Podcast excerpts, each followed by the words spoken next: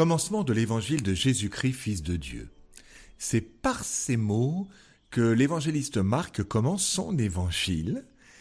Et ce mot d'évangile, on le retrouve dans le livre d'Isaïe, c'est-à-dire dans notre première lecture, à deux reprises. Monte sur une haute montagne, toi qui portes la bonne nouvelle à Sion.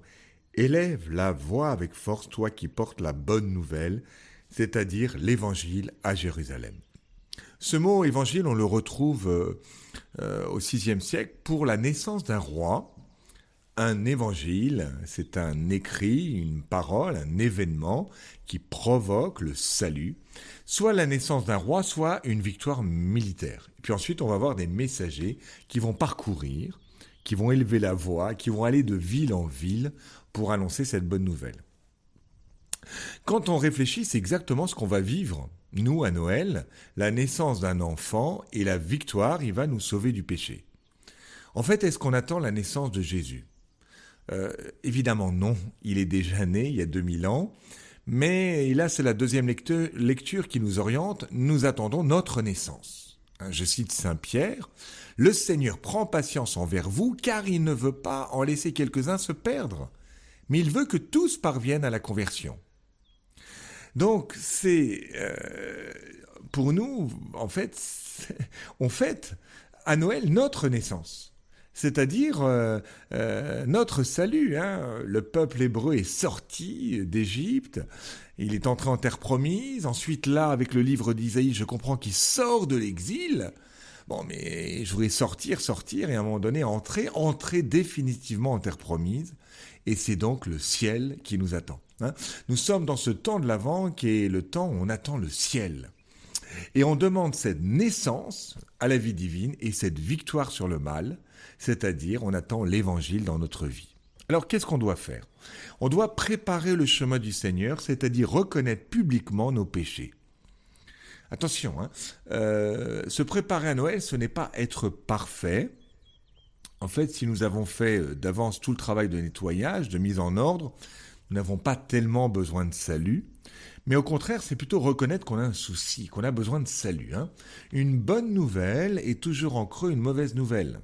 Si je vous ai dit euh, qu'un sauveur était né, eh bien ça veut dire que vous êtes perdu. Bon, alors au lieu de se catastropher, réjouissons-nous. Oui, nous sommes perdus, et nous sommes un peu comme toute la Judée, tous les habitants qui se rendent auprès de Jean-Baptiste et qui sont baptisés par lui en reconnaissant publiquement leurs péchés.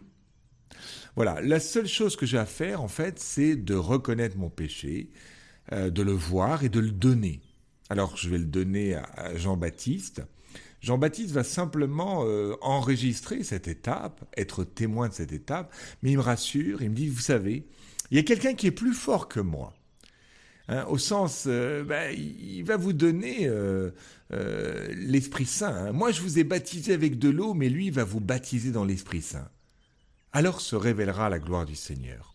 Voilà, faites simplement cette démarche d'humilité, et puis vous recevrez l'Esprit Saint qui vous permettra de vivre avec une force nouvelle pour ne plus pécher. Alors pour nous, qu'est-ce que ça veut dire? Ben, Ça veut dire que euh, d'abord, est-ce que je reconnais que Jésus est une bonne nouvelle? Et pas une mauvaise. Euh, Non, non, mais est-ce que c'est vraiment un libérateur de ma vie? Bon, la première chose, c'est il veut m'enlever la mort, me donner la vie éternelle, et avant cela, il veut m'enlever le péché. Est-ce que ça, ça m'intéresse ou pas? Alors si ça m'intéresse, eh bien, euh, vivons euh, la petite proposition de Jean-Baptiste, c'est-à-dire mettons-nous à l'écart. Il emmène les gens à l'écart. Ça veut dire, euh, prends un temps à l'écart pour discerner, pour voir quel est ton péché. Prends un temps de prière.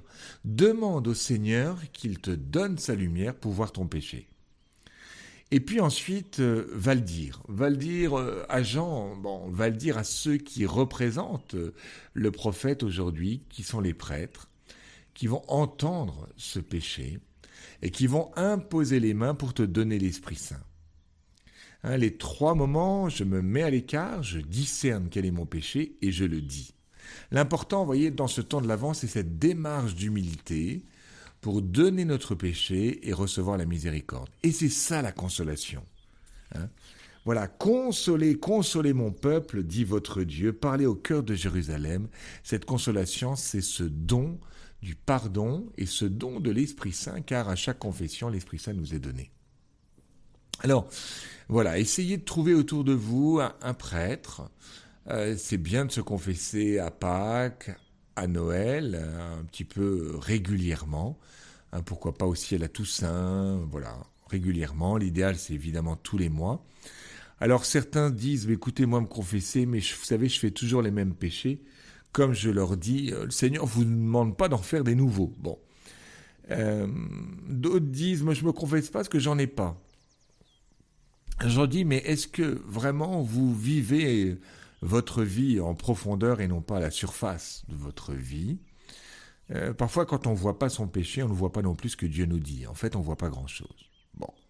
Donc, demandez, vous voyez, ce temps de l'avant, c'est le temps où, où les, les, comment dire, les, la terre se repose, voyez. On entre dans une certaine lenteur, on va veiller, on va être attentif. Eh bien, soyons attentifs pour voir à la fois cette bonté de Dieu et voir notre péché. Et je prie déjà pour vous, pour que vous puissiez trouver un prêtre près de chez vous. Hein. On est tous dans des, des lieux très différents. Allez, prenez votre voiture, prenez votre cyclo, prenez votre trottinette, je ne sais quoi. Mais faites la démarche. Ça serait tellement dommage que le Christ vienne à Noël et que nous n'ayons pas pu, pas eu le temps de faire la place nécessaire dans notre cœur, de faire cette petite place dans notre crèche. Amen et à bientôt, bon avant.